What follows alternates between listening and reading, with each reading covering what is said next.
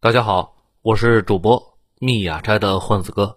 混子哥今天继续向大家推荐微博大 V 组织二号头目所写的精彩的文章。这些文章呢，都发表于他的个人公众号“九编”，欢迎大家去关注。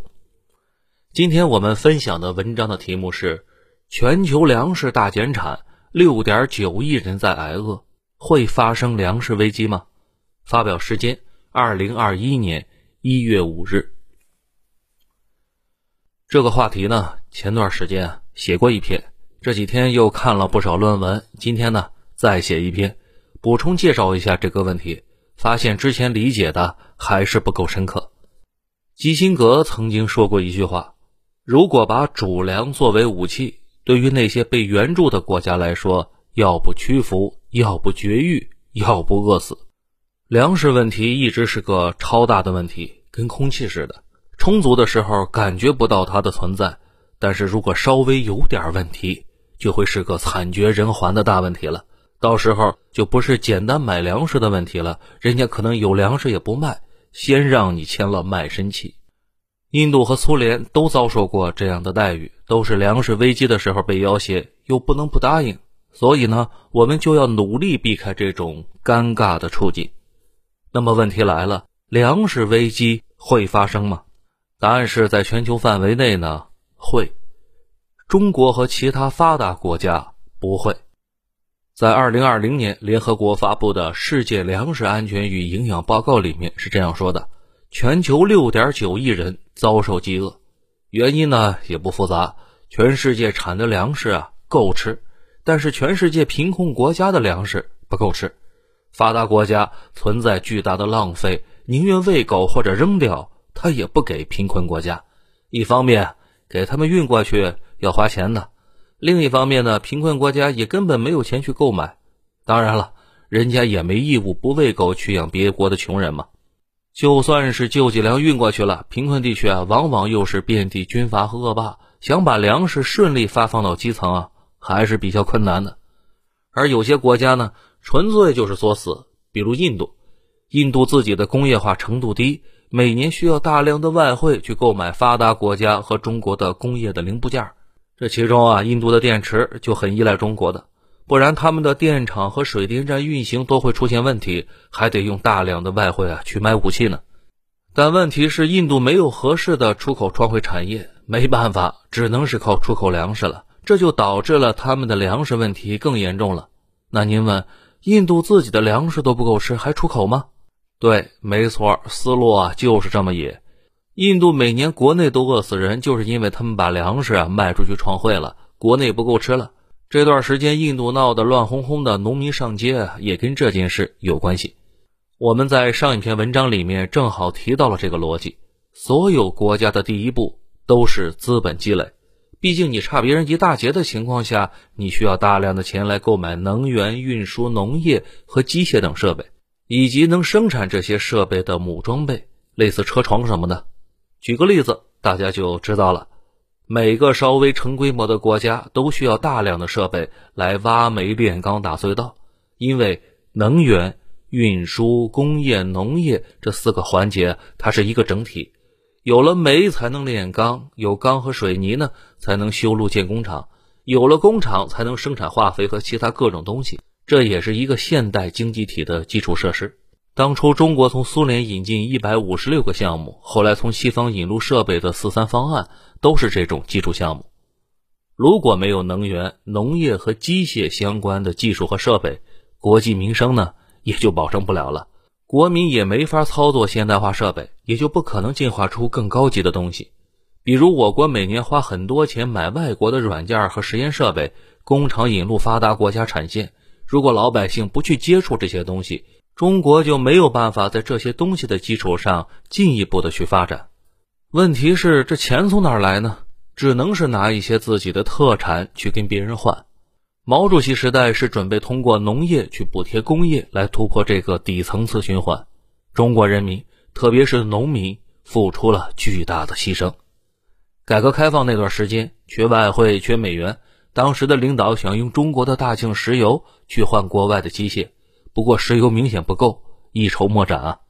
后来，计划经济研究所的王健写了一篇文章，关于国际大循环经济发展战略的构想得到了高层的认可。中国开始在沿海搞来料加工生产，积累外汇，然后继续去国外买技术和机械来提高内力。现在时髦的内外双循环，其实早在1985年的论文里面已经被提及了。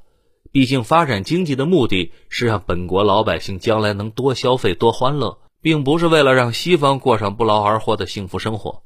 咱们回到本文的主题。很多国家的粮食危机，其实就跟这些国家要搞现代化有关系。他们需要买国外的技术，自己呢又没有什么好出口的，没办法，只能是卖粮食了。这就导致了本国的粮食不够用，这也是网上常见的那个问题的答案了。同样是十亿人口大国，为什么印度在出口粮食，咱们在进口呢？因为啊，我们已经走完了工业化的前两个阶段，不需要卖血了。印度。还得卖呢，国际上还给那些自己粮食都不够吃，但一直搞出口的国家起了个名字，叫“饥饿出口”，大家自己体会吧。这也就是说，在全世界范围内，有些国家它是因为真穷，有些国家呢是因为处在一个尴尬的位置，必须用粮食去换其他工业品，人为制造了饥荒。不过好在印度人他有个优点，不怎么吃肉，他也不觉得吃肉是什么好事儿。所以呢，肉类消耗很低，每年还能向海外出口肉牛。当然了，白色神牛它是不会出口的。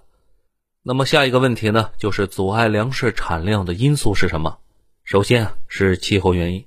现在正处在一个全球变暖的通道里，中国城城以北变暖之后啊，竟然恢复了绿色，比如山西、陕西、甘肃很多地方都绿了。这也是过去千年里面的一个循环。冰河期北方呢，就会变成黄土高原，游牧部落活不下去，就会进入中原去抢劫。变温暖之后呢，就会重新变绿，中原军队啊就可以去那边游牧区去屯垦了，反击游牧民族。尽管高纬度的种植环境有改善，但中国处在江淮的粮食产区，现在七八月份的温度啊，如果已经很高了，温度稍微有点上升，就会破坏原有的平衡，地表蒸发会加大，又因为季风原因。降水减少，伏旱加剧，导致这个时期的水稻生长受到影响。这些因素都会导致中纬度季风地区的水稻产量下降。问题是，水稻在我国粮食产量里面，它占主要地位，而全世界粮食产出也都主要依赖于中低纬度地区。此外，还有小麦。我专门查了一下相关的学术研究，发现国际上已经对这类问题有很深的研究了。一般认为，温度每升高一度。全球小麦产量平均降低百分之五点七，目前全球小麦年产量超过七亿吨，产量下降百分之五点七，也就意味着全球每年损失将近四千万吨的小麦啊！不但如此，气候变暖呢，还会导致水平面上升，海水向内陆倒灌，盐碱地也会向内陆扩展，沿海地区的农作物生长呢，也会随之受到影响。所以说，全球如果真的变暖，长期看来，可能是个麻烦事儿。不过这几年呢，有观点认为，全球变暖可能跟人类没关系。地球在过去的几万年里啊，一直都这样，一会儿冷一会儿热，二氧化碳呢也是一会儿多一会儿少的。事实上，对于地球来说，这些都无所谓。我们经常听到这样一句话，说是地球上所有核弹爆炸，地球就完了。其实这也是夸张了。所有核弹爆了，释放出来的能量。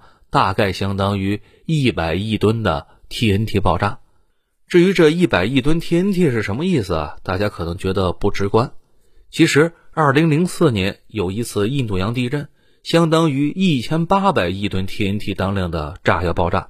可见，人类这点核弹对地球啊影响不大。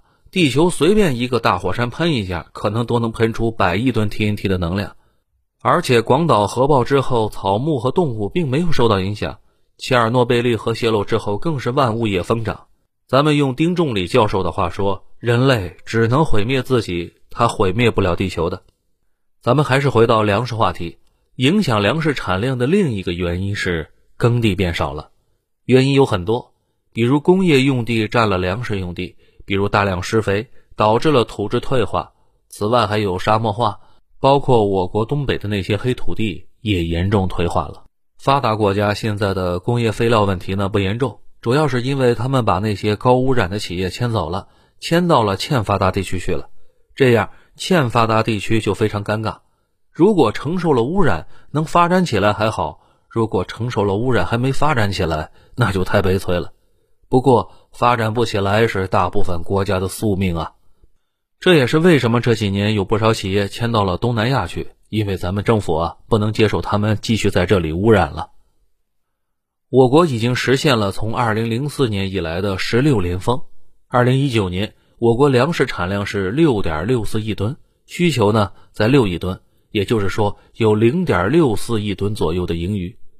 这件事情啊，说明了两个问题：一方面，我国确实是保险的，粮食明显够吃；另一方面呢。也能看出来，也不是特别保险，毕竟只盈余了零点六四亿吨。我国现状是很多人的肉食和蛋奶的摄入量严重不足，跟美国那样的发达国家没法比。就算大家能按照一线城市老百姓的水准过日子，那肉类的需求啊都会爆棚的。事实上，我国这些年的肉类需求一直是上涨的趋势的，每年的肉类消耗也是不断上升。美国政客指责中国的一个问题呢，也在这里。说中国人如果全部都过上了美国那样的铺张浪费的生活，那地球根本支撑不住的。这言外之意啊，全地球养美国，那美国酒醉金迷是合理的。但是如果其他人也那样生活，那就是不对的。美国人这么想问题倒也正常，不过有少量国人也这么想，那真是够贱的了。美国人说这话虽然无耻呢，不过实实在在的一个问题是我国确实需要在粮食产能上要有突破。不然想全民吃肉，那确实有点困难。解决方案我们一会儿再说。此外，最大的问题还有大豆。中国在加入 WTO 之后，主动放弃了大豆种植。一方面，因为既然要跟别人做买卖，就得买人家的东西，互通有无嘛。另一方面，中国种大豆的效果不太好，跟美国没法比。而且，如果中国也种大豆呢，那主粮就会少二点七亿吨大米。啊，这个说法有好几种。本文呢采用了比较折中的一种，而且这美国的大豆啊实在是太便宜了，在二零零二年就有个数据，美国的大豆成本是二点六六美元每普式尔，对外销售价格呢是一点七四。我的天，你们什么时候见过卖东西比成本价低三分之一的？而且不是少量销售，美国是世界上最大的农业国，最大的农业国赔本甩卖倾销，这谁能受得了？谁敢敞开市场跟美国对耗，都能被耗死。我国呢，干脆自己不种了，直接进口，重点保其他主粮，这样又省钱又高效。不过当时的大豆需求低，后来是越来越高，现在每年需要上亿吨，严重依赖美国和巴西。也正是因为中国对大豆的需求逐年上升，美国种大豆的激情呢也越来越高。美国现在大豆百分之六十都是卖给中国的，而且巴西呢，它也很积极。为了多卖大豆，把雨林都烧了，发疯似的种大豆。说起来，巴西烧雨林种大豆这事儿，我一开始以为还是个段子呢，后来发现不是。巴西已经烧了很多年了，并且法律规定了每年可以烧多少雨林去种大豆。有很多人可能不太明白啊，我们进口那么多大豆来干什么用啊？我们吃的很多大豆油、植物油都是来自于进口大豆的。我们吃的猪肉啊、牛肉啊、羊肉的这些精饲料。也基本都来自于进口大豆产生的豆粕。如果大豆供应受影响，那肉价就会上涨了。既然中国产量太低，只能是购买。中国现在缺口最大的一块，那就是大豆了。中国粮食网公布的数据，中国2020年进口了一亿吨粮食，在进口的粮食里面，三分之二是大豆。而且美国在粮食控制方面可是很厉害的，就跟我们前段时间提到的铁矿石一样。这玩意儿它也不是自由市场，铁矿石供应全世界主要靠四家公司，澳大利亚占三家，所以啊，它会经常搞事儿。而粮食供应也是四家，美国的 ADM、美国邦吉、美国加吉，还有法国的路易达福。大家看出来了吗？世界粮食市场那也是寡头市场，并且跟政府的关系啊不明不白的。这几家企业的高管很多都从政去政府里面当高官去了。而且这些粮商不仅对别人狠，对美国人自己他也非常狠啊。大家一般直觉感觉美国那边的农场主应该是很风光的，一个人有那么大的一块地儿。其实不是，他们每年也被粮商压得死死的。每年年初从银行贷大量的款去买种子、买农药、买化肥等等，到了年末弄不好就破产了。有个调查，美国每年自杀好几百农民，基本上都跟欠银行的钱还不上有关系。美国那边的农场这些年呢，也在加速合并变大，尤其今年大量的农场破产，很多小农场主破产之后就被大农场主给兼并了。这些年买卖越做越大，农民们却赚不到钱，心情不好。都成了传总的铁粉了。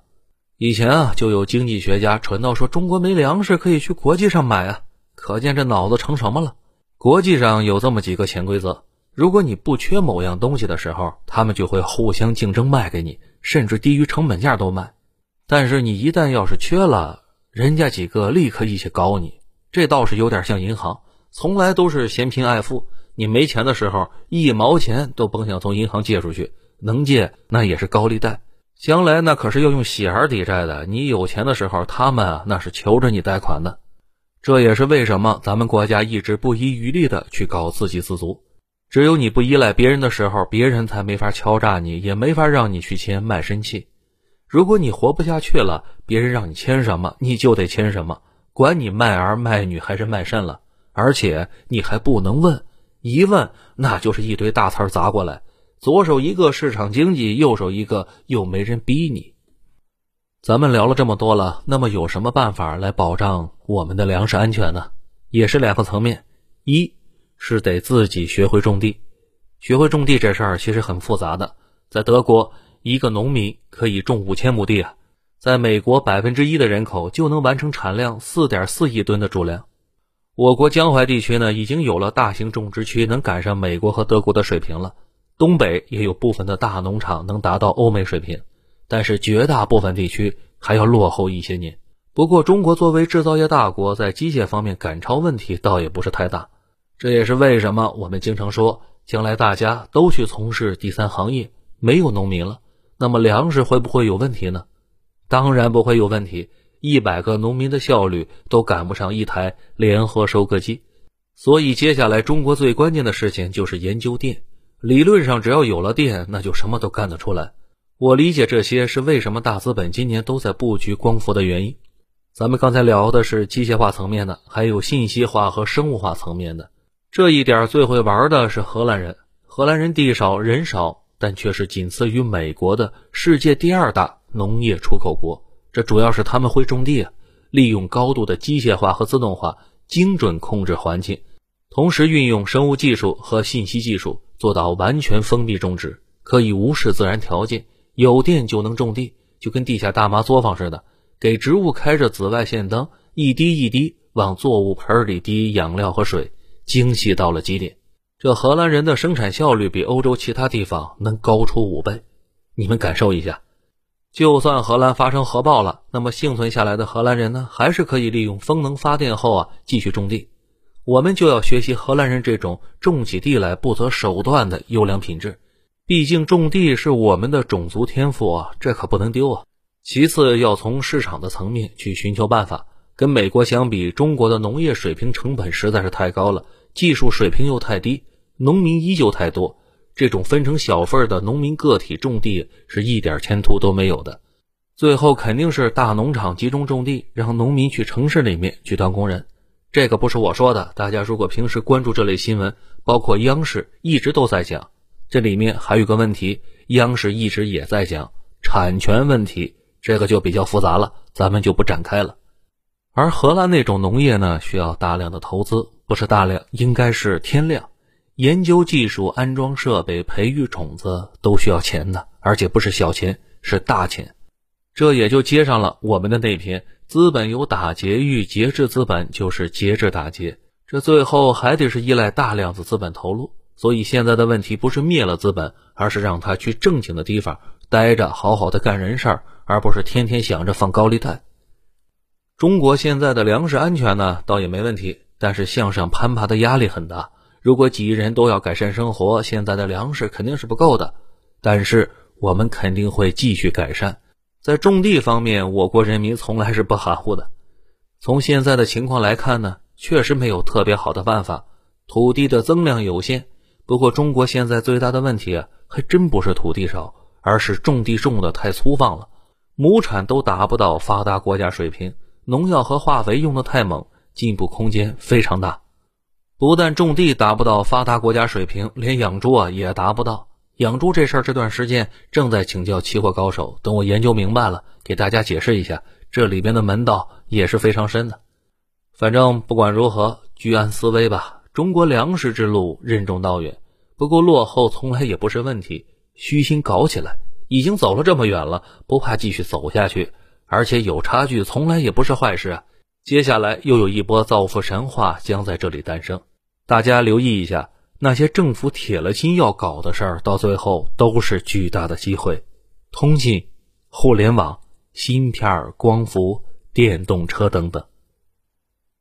好了，文章到这里就结束了，感谢作者，我是您的老朋友密雅斋的混子哥。如果您喜欢这个节目，请帮主播分享一下，也希望您点赞评论，多给主播支持。咱们下期节目再会。